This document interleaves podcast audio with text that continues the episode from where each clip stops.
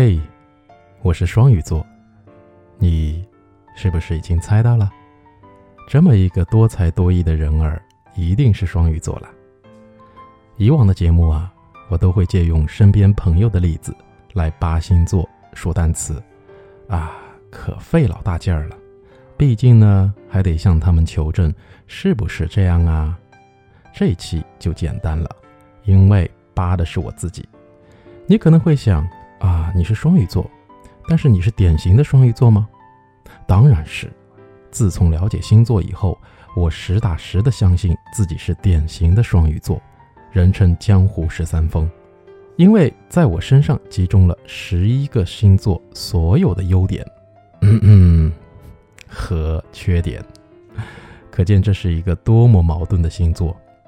如果说天蝎座是最记仇的星座，那么双鱼座。可算是最记仇的星座，哪个仇呢？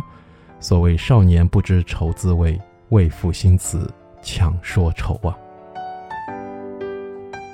刚才说双鱼座集中了十一个星座所有的优点，但你知道最大的优点是什么吗？那就是他有一颗柔软又善良的心，可见不得别人，哪怕是街边的猫猫狗狗受苦受难。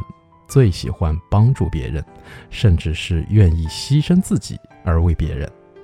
而在感情世界里呢，双鱼座是最不计较得失，却永远在承受可能失去的默默付出。Compassion and sympathy are the best qualities for Pisces。同情和怜悯是双鱼座最大的优点了。那卡片上你看到的 compassionate 和 Sympathetic 是形容词，分别表示同情的、怜悯的。有人说啊，双鱼座的人就是为了艺术而生，什么歌唱家、舞蹈家、摄影师、画家。哦，对了，还有老师。凡是跟艺术沾边的，多数是双鱼座的人。为什么呢？因为艺术需要想象力，而双鱼座又是非常的。Imaginative，超有想象力的，这个词来自 imagine，想象。就拿我来说吧，如果在备课的时候，我得先想象一个画面，怎么样才能让学生们又很嗨，又能开心，还能学到东西？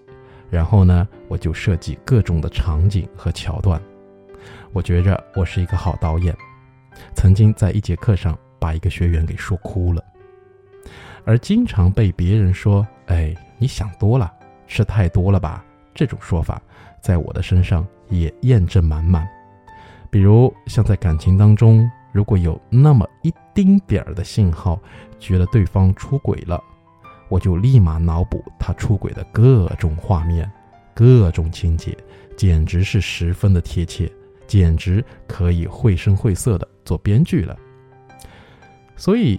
Being imaginative is very crucial for a teacher。而双鱼座的人呢，又非常敏感，但不是脆弱。在这里的敏感是通达情理的敏感。双鱼啊，可以在第一时间通过超长的第六感感知到你想说什么。而我作为一个典型的双鱼座代表，居然好几次可以预感到，好像明天。有什么事儿发生？哎，果不其然，就发生了十有八九。So sensitive I am。其实呢，双鱼的想象力很丰富，这点是要肯定的。但物极必反，是吧？哎，比方说要沉进去了，那就变得 idealist 了。idealist，理想主义，这个词来自于 I D E A L，ideal。理想化的，理想的，说白了吧，就是整天给自己吹泡泡，而且还是两条鱼一起吹，噗噗噗噗，觉着自己不是这尘世间的属物，而是来自天上的白云，却落到了这尘世的莲花池。可是，一旦被现实打击了呢，往往需要一段很长时间才能醒悟。啊，这多么痛的领悟啊！当双鱼座变得要实实在在的在生活，或者说在现实之中的时候啊，就会感到有点忧郁。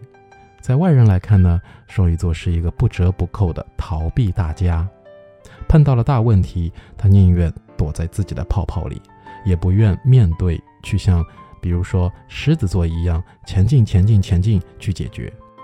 逃避这个单词是 escape，那 escapist 就是指逃避者。